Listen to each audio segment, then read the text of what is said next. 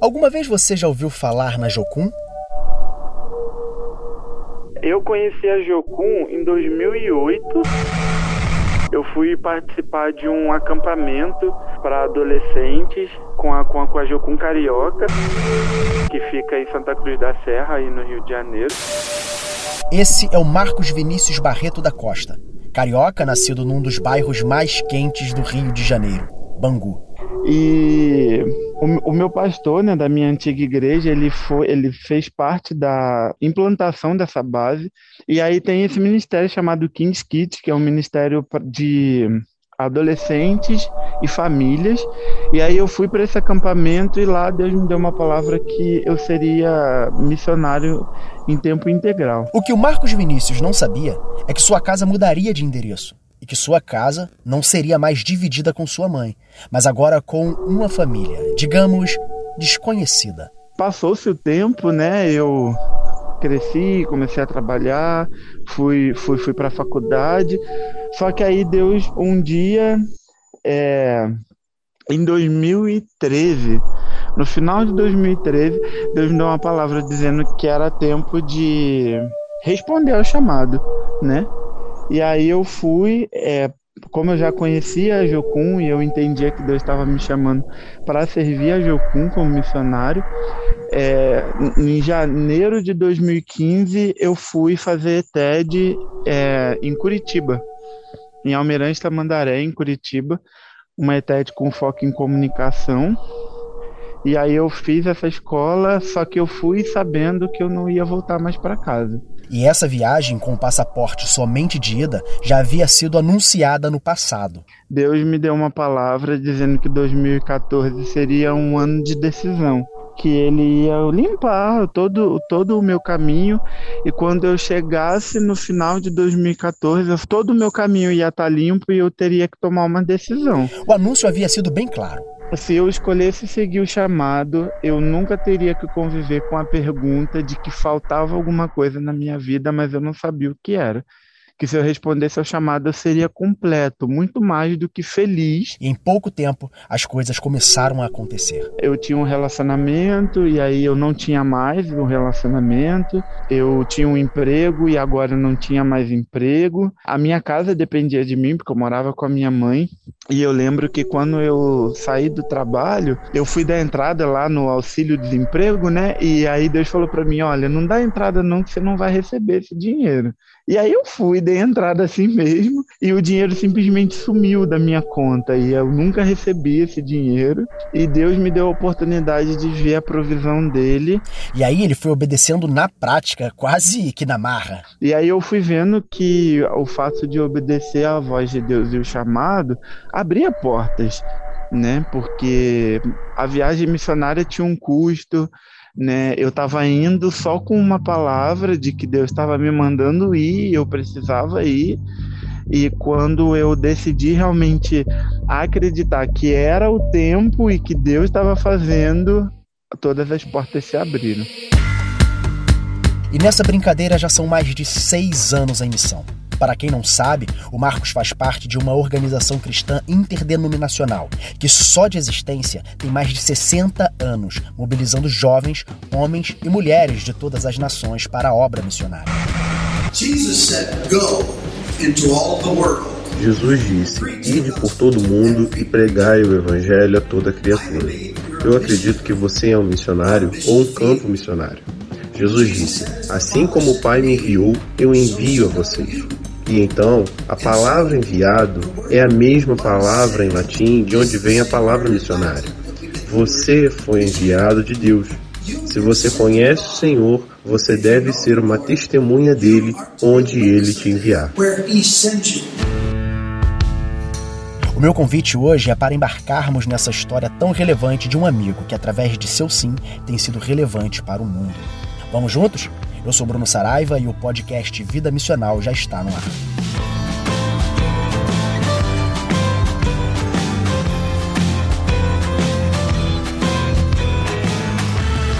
Você está ouvindo o podcast Vida Missional. Jovens com uma missão. Esse é o significado do nome Jocum, E o Marcos, para quem não sabe, resolveu largar sua vida no Rio de Janeiro para mergulhar fundo na missão de evangelizar as nações. Agora, como todo humano, a saudade da mãe bate, né? Ah, com certeza. Nossa, hoje minha mãe consegue viver a missão junto comigo de uma maneira mais leve. Mas no início, nossa, todas as vezes que eu ligava para ela, ela chorava muito. Por exemplo, hoje mesmo ela mandou mensagem: "Tô com muita saudade de você. Como é que você tá?" e tudo mais. Vive aquela espera, né, de assim, quanto que você vem para visitar e tudo mais, mas é uma espera com alegria, né? E alguma vez ela já voltou atrás? Ela nunca me pediu para voltar para casa porque ela entendia que é, eu não tinha como voltar para casa, porque aquilo que eu tinha respondido para Deus era eu não tinha como voltar atrás. Mas ela sofria muito, né, pelo fato de ser mãe. O Marcos, para quem não sabe, se converteu com 13 anos, quando frequentava a EBD apenas para jogar futebol. Até que, um pouco mais velho, o encontro real mudou totalmente a vida dele. O que ele não sabia é que o amor por missões consumiria a vida dele por completo. A Jocum, ela é engajada com um projeto chamado A Bíblia em Cada Casa. O objetivo desse projeto é erradicar a pobreza bíblica no mundo. E aí a gente foi fazer esse projeto no sertão do Piauí em Santa Cruz dos Milagres. É uma cidade de Romaria e a gente chegou lá no dia 5 de novembro. Acho que tinha passado dois dias que a Romaria tinha acabado. O Senhor é o meu pastor. E lá, quando eu cheguei naquele lugar, eu falei assim, cara, eu nasci para viver isso sabe? Porque eu me apaixonei pelo sertão. É um povo assim extremamente humilde, mas eles são muito amorosos, generosos e cheios de muita fé. Eles só precisam de pessoas que direcionem a fé deles para o lugar onde ela precisa estar, sabe? E foi a partir daí que a chave virou. Eu acho que ali eu tive a convicção assim, cara, Deus me chamou para viver isso o resto da minha vida. Eu não quero outra vida, eu quero essa.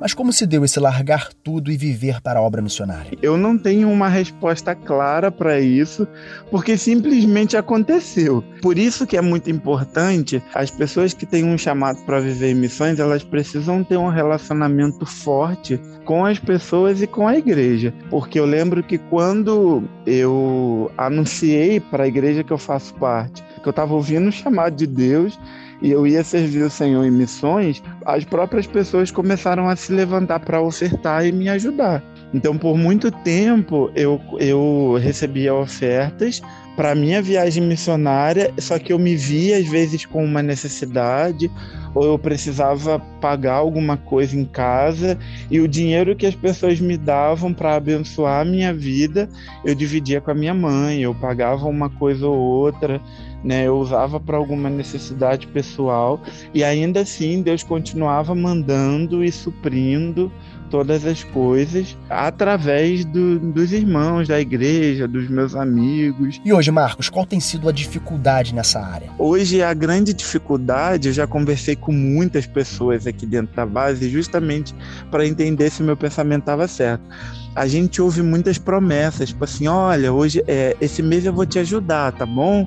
Ó, oh, conta comigo, conta com a gente e tal. E nunca acontece. Entende? Tipo assim, ó, eu vou, eu vou te ajudar. Só que não acontece. E aí, qual é aquela coisa assim? Se eu não posso ofertar 100, eu não posso ofertar 10.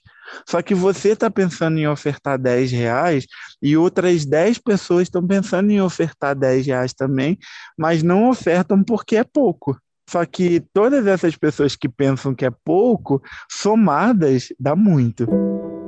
O missionário é muito abandonado por seus líderes? Muito, muito, né? É, infelizmente, é, assim, eu trabalho em prol da igreja, né? Tipo assim, eu acredito que a missão e a igreja elas caminham juntas na mesma direção. Mas a realidade de hoje, principalmente da igreja brasileira, não é essa. Até antes da pandemia, né? É muito difícil, Bruno, em cada 10 missionários, um tem apoio da, da sua igreja local. Essa é uma realidade muito triste. É muito difícil. E a cada dez missionários, seis, muitas vezes sete, abandonam a missão por falta de recurso, porque não tem como se manter. E vocês têm uma despesa mensal, né? Aqui na base a gente paga uma mensalidade todos os meses porque é a gente que mantém a base, então a gente precisa pagar a mensalidade, a gente precisa pagar a luz, a gente precisa pagar a internet que a gente comunica com as pessoas,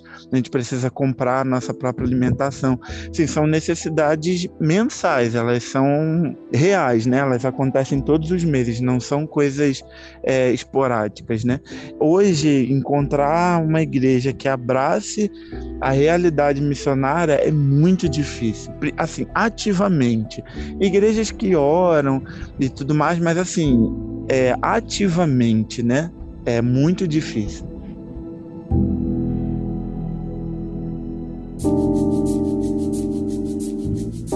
Eu acho que um dia essa música vai acabar te dando uma raiva, sabe? Mas eu juro que esse não é o propósito.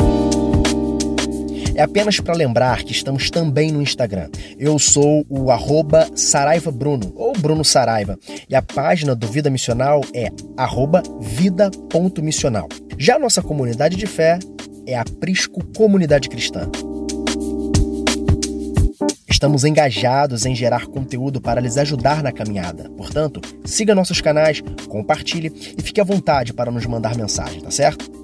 O Vida Missional tem o propósito não apenas de contar as histórias de homens e mulheres que estão impactando as nações, mas também de aproximar a missão de você que de alguma forma sente a necessidade de ser missional. Vamos voltar com a nossa conversa?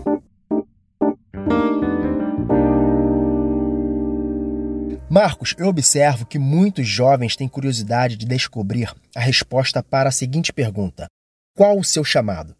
E quando eu olho para a vida de vocês missionários, eu percebo que essa descoberta se dá com o tempo de alguém que escolheu viver sempre na brecha, não é verdade?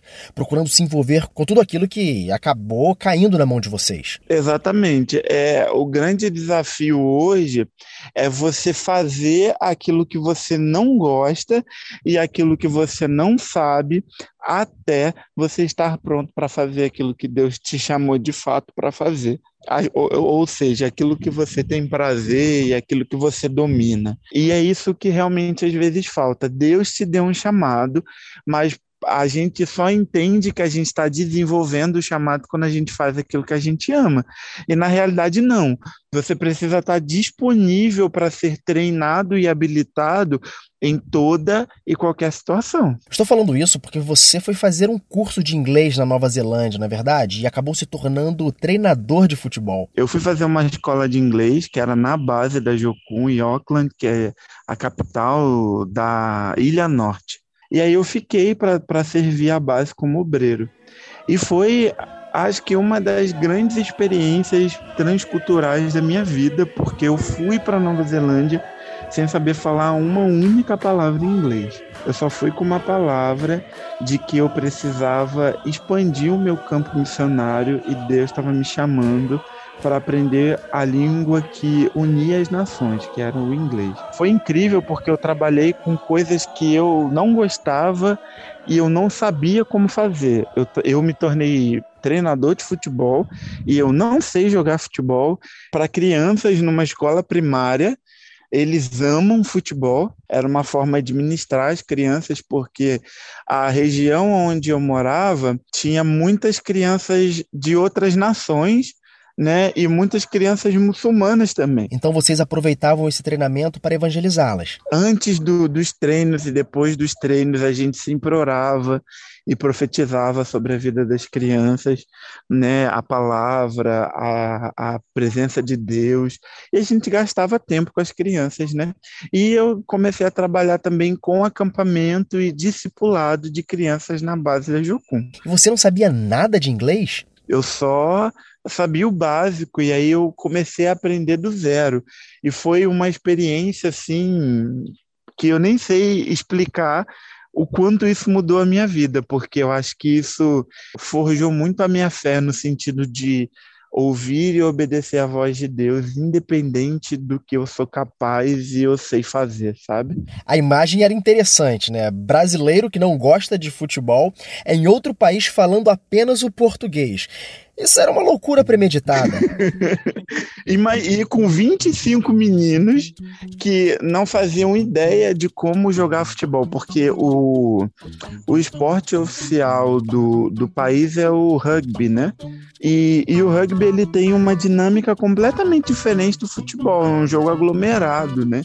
E eles jogavam futebol exatamente dessa maneira, aglomerado. Não tinha time A e time B. A única coisa que tinha era a bola no meu pé e eu tenho que sair correndo com ela até chegar dentro do gol, né? E, e, e sem contar que nós não falávamos inglês, era eu e mais um outro amigo brasileiro também, e a gente estava aprendendo e a gente estava tendo que ensinar um esporte que nós não sabíamos, nós conhecíamos a teoria do futebol, a gente tinha ideia de como funcionava, mas a gente não era o esporte preferido nosso. My equipe play very nice. The first time uh, Iraq and and Saudi Africa. Play same, but the second time I have control the match. Para 25 crianças né, de 10 a 11 anos e tentar manter todas elas junto com a gente, a atenção na gente, sem falar a língua delas. Mas lá foi o lugar que mais o meu idioma se desenvolveu. Foi uma troca, né? Foi lá que eu de fato comecei a aprender inglês, porque elas me ensinavam, né? Elas ensinavam a gente enquanto a gente ensinava elas. Agora é impossível pensar na Nova Zelândia e não lembrar do Haka.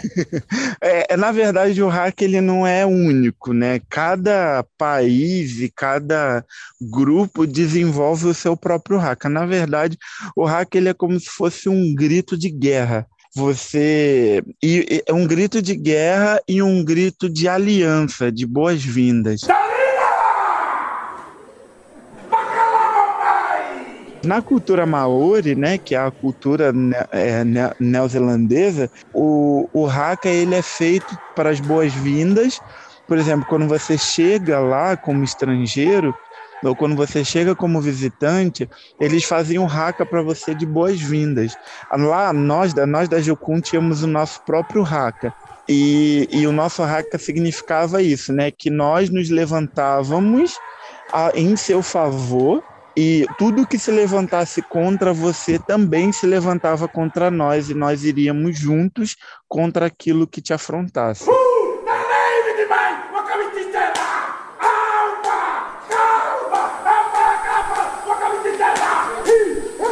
E é muito interessante porque todas as vezes que eu participava do Haka, eu chorava porque era, foi uma das coisas mais fortes e emocionantes que eu já vi em toda a minha vida. E todas as vezes que eu participava, como eu sou muito grande, eu sempre estava na frente, né? E todas as vezes que eu participava, eu, eu chorava. A ideia é que você faça um rosto de, de força, né? De, e eu sempre chorava, porque era tão profundo e tão forte que eu me emocionava com a forma como a gente fazia. Estar no campo missionário é necessário essa bravura. Porque ao mesmo tempo em que vemos um desbravador conquistando as nações, existe um Marcos, homem, falho e até mesmo com temores que surgem no processo. Mas talvez porque não tenhamos ainda certeza, sabia, do que tem reservado no futuro para nós. Jogar a semente do evangelho é nem sempre estar por perto para colher os frutos, concorda? Exatamente. Eu lembro que teve um, um dia que eu estava assim, eu não queria mais fazer aquilo. Eu lembro que Deus falou para mim: Você não sabe, Marcos, diante de quem você está às vezes você está ensinando futebol e esse menino daqui a 30 anos, daqui a 35 anos, ele vai descobrir a cura de uma doença que hoje não existe. Ele pode se tornar o presidente de algum lugar, ele pode se tornar um grande médico, ele pode se tornar um grande cientista. E você não sabe diante de quem você está hoje, é só uma criança de 10 anos, mas você não sabe o que esse menino vai se tornar. Então, olhe para ele entendendo que eu tenho um destino para cada uma dessas crianças. E isso mudou a minha vida, sabe? Agora, Marcos, nessa viagem para Nova Zelândia, você teve a oportunidade de conhecer a China. Deu para viver alguma experiência legal por lá enquanto aguardava o passaporte para Nova Zelândia? Eu acho que a parte mais difícil para mim na China foi lidar com a comida, né? Porque é, a, o cheiro da comida é bem ruim, né? Porque eles comem muita comida desidratada, né? E eles têm um costume muito diferente, né, de se alimentar. É, e tem uma, é uma, é como se fosse uma sopa, é uma panela que eles colocam tudo ali dentro daquela panela e deixam fervendo. E à medida que eles querem, eles pegam aquilo que eles querem comer põem num prato e comem. Só que isso tem um cheiro horrível, porque é, geralmente são comidas desidratadas. Peixe, carne, frango e McDonald's que tipo assim é muito barato e era a única coisa que eu conseguia pedir já que eu não falava inglês eu só precisava apontar para a figura para poder comer né? e era bem diferente do, do, do McDonald's do Brasil porque as opções são extremamente diferentes mas olha só, eu acho que você deveria explicar para os ouvintes que ir para a China não foi lá um desejo seu. Até chegar lá, você sofreu um pouco na área de imigração, não é verdade?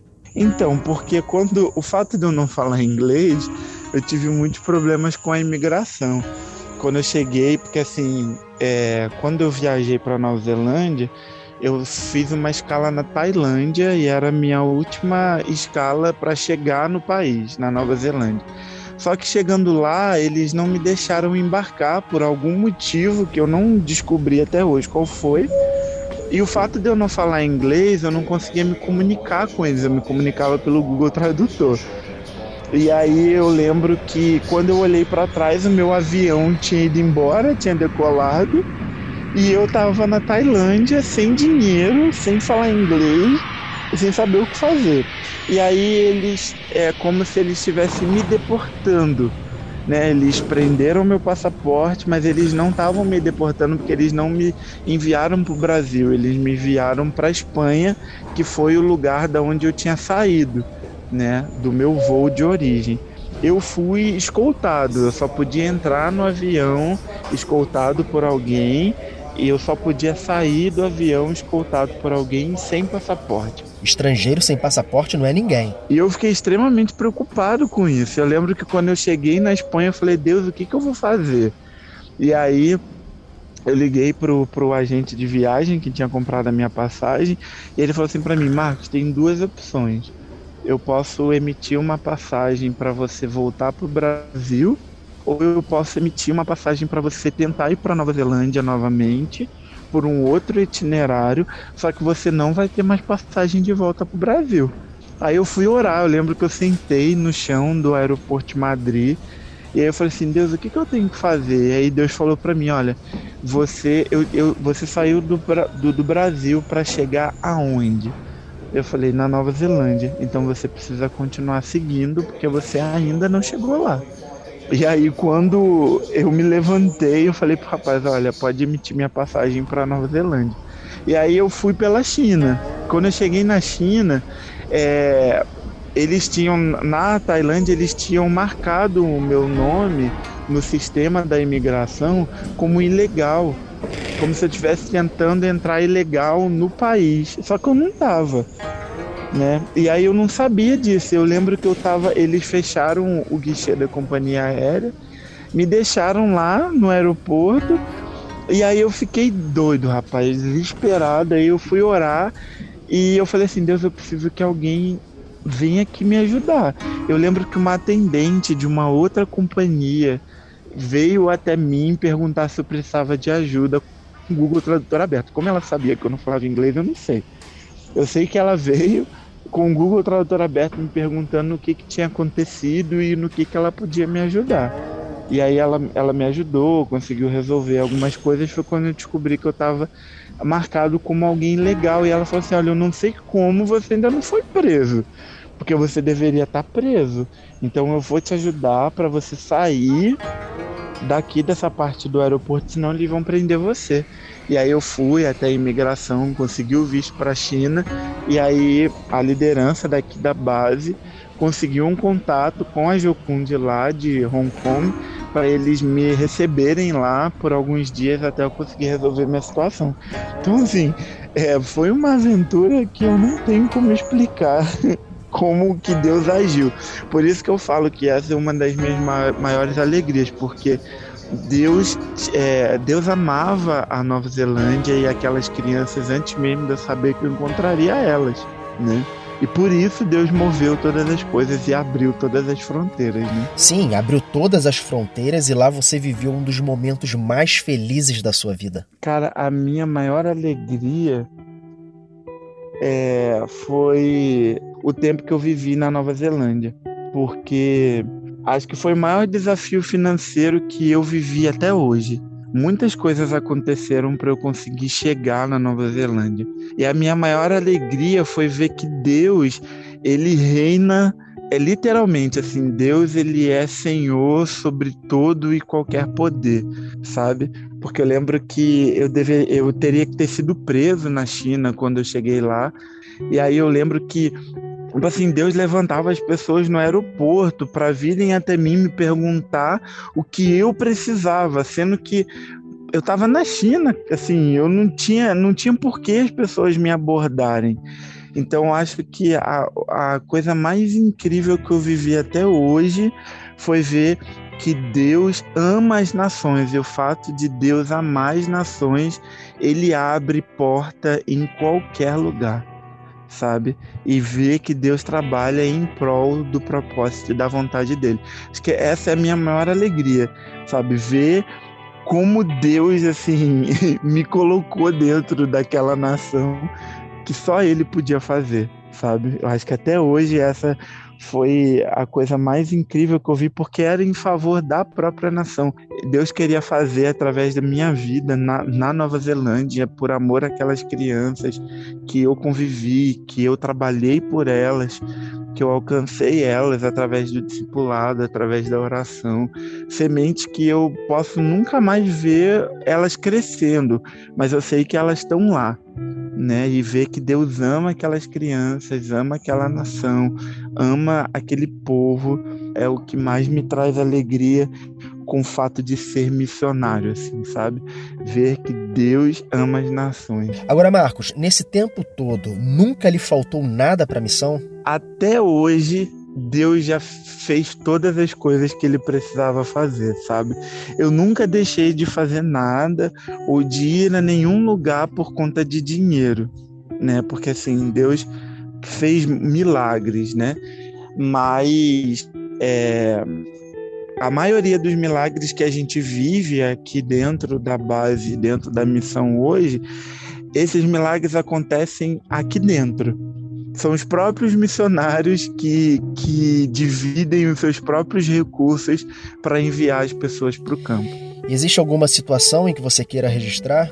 É, aconteceu uma situação, a gente estava tinha uma escola de treinamento tripulado, estava acontecendo em julho do ano passado.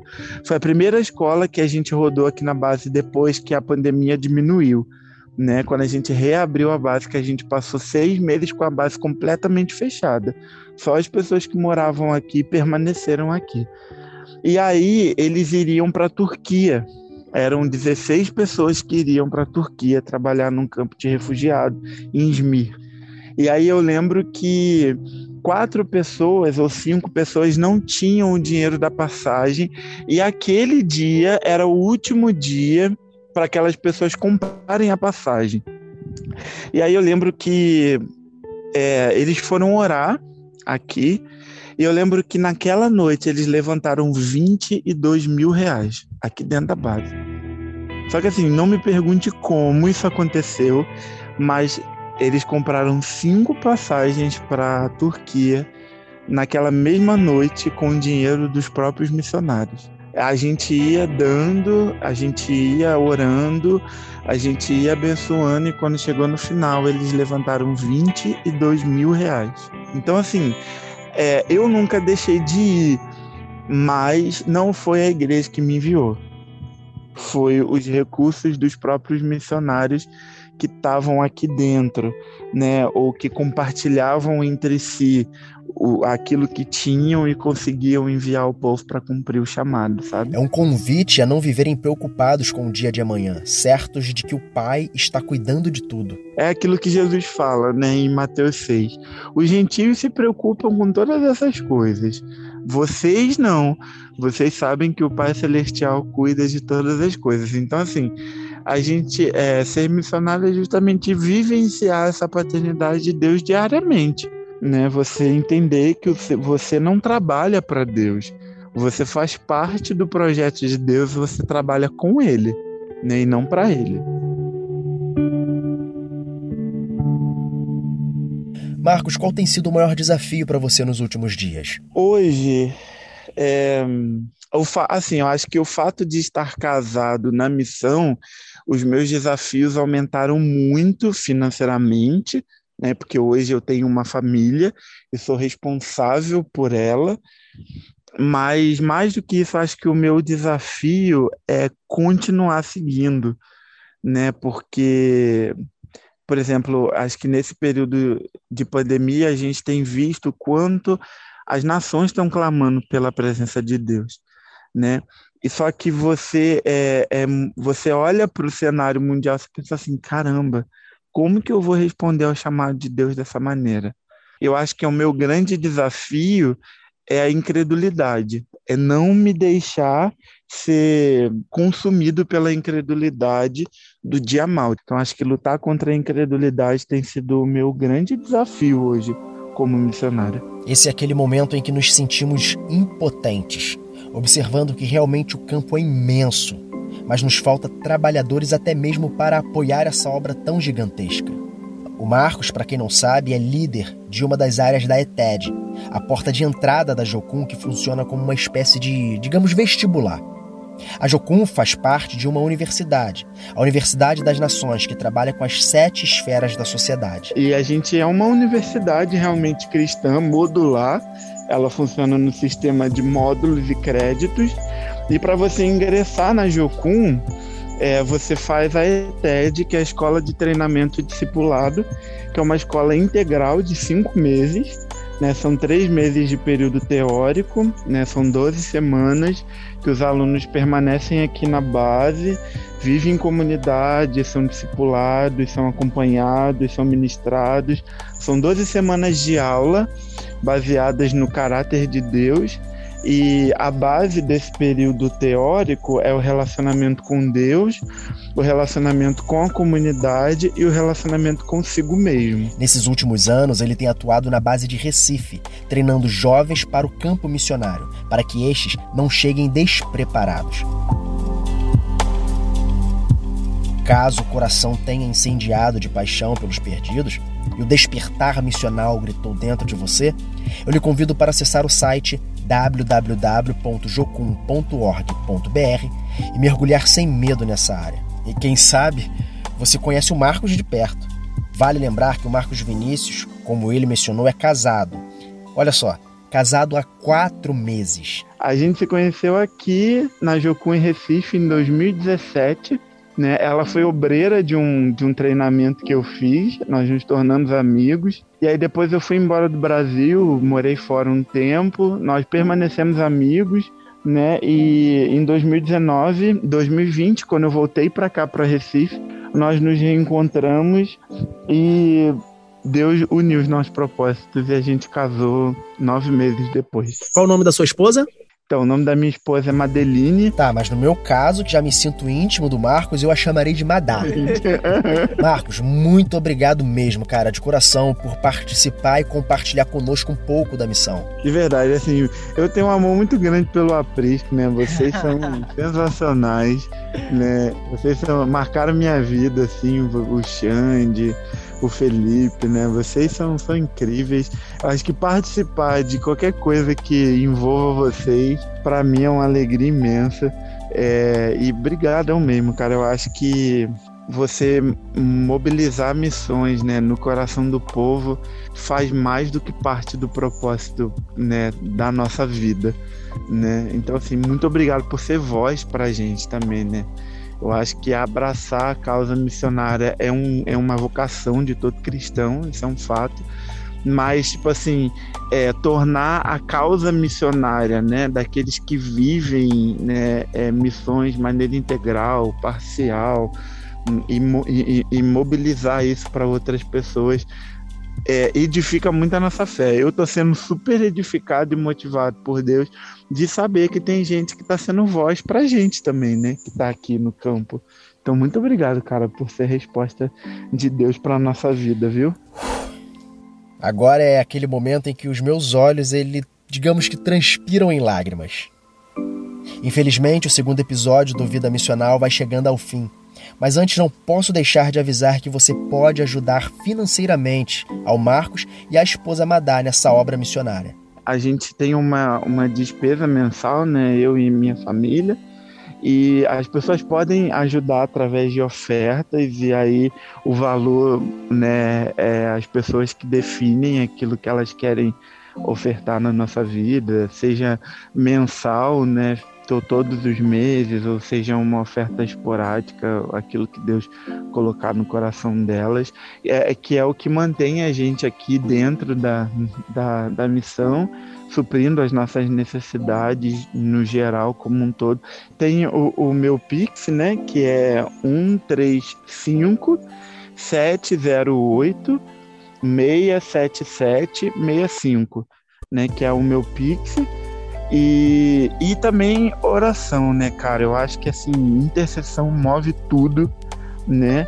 E eu quero muito assim é, pedir oração, né? Principalmente por essa questão da universidade, né? Hoje eu, eu, eu optei por, por, por, uma, por uma faculdade teológica não cristã. Eu não queria fazer um seminário, eu queria fazer uma faculdade de teologia não cristã, justamente assim, para que eu estudasse no meio do povo para perceber o que, que eles pensam sobre Deus. Né? Porque eu acredito que Deus está me levantando para isso né, para entender a cosmovisão do povo a respeito de Deus, para alcançar o povo, sabe? E aí é interessante porque é, eu entrei assim debaixo de uma palavra, a gente, eu, a gente não tem condições de pagar, né? Mas Deus falou comigo, você precisa dar esse passo e interessante que no dia que eu eh, me registrei né, na faculdade. Na semana seguinte eu recebi uma palavra de um. A gente estava num turno de oração aqui na base e um aluno falou assim para mim, Marcos, eu tive uma visão de você sentado numa mesa estudando, só que tinha um papel do seu lado escrito assim, quitação. E Deus estava quitando os seus estudos. Eu falei, uau, glória a Deus. Ele não sabia que eu ia começar a estudar, né? Só minha esposa que sabia. Tá aí mais um grande motivo para que você possa também fazer parte desta missão. Adote um missionário. O Vida Missional tem esse propósito: estreitar o relacionamento com homens e mulheres que, através de seu sim, estão levando o evangelho ao mundo. O Marcos, para quem não sabe, está trabalhando diretamente no envio de jovens para a Índia e você também pode ajudá-lo com suas orações. Eu vou ficando por aqui. Retornarei daqui a 15 dias com um novo episódio. E para quem gosta de spoiler, teremos um sotaque venezuelano no ar. Um grande abraço a todos. Eu sou o Bruno Saraiva e esse é o podcast Vida Missional.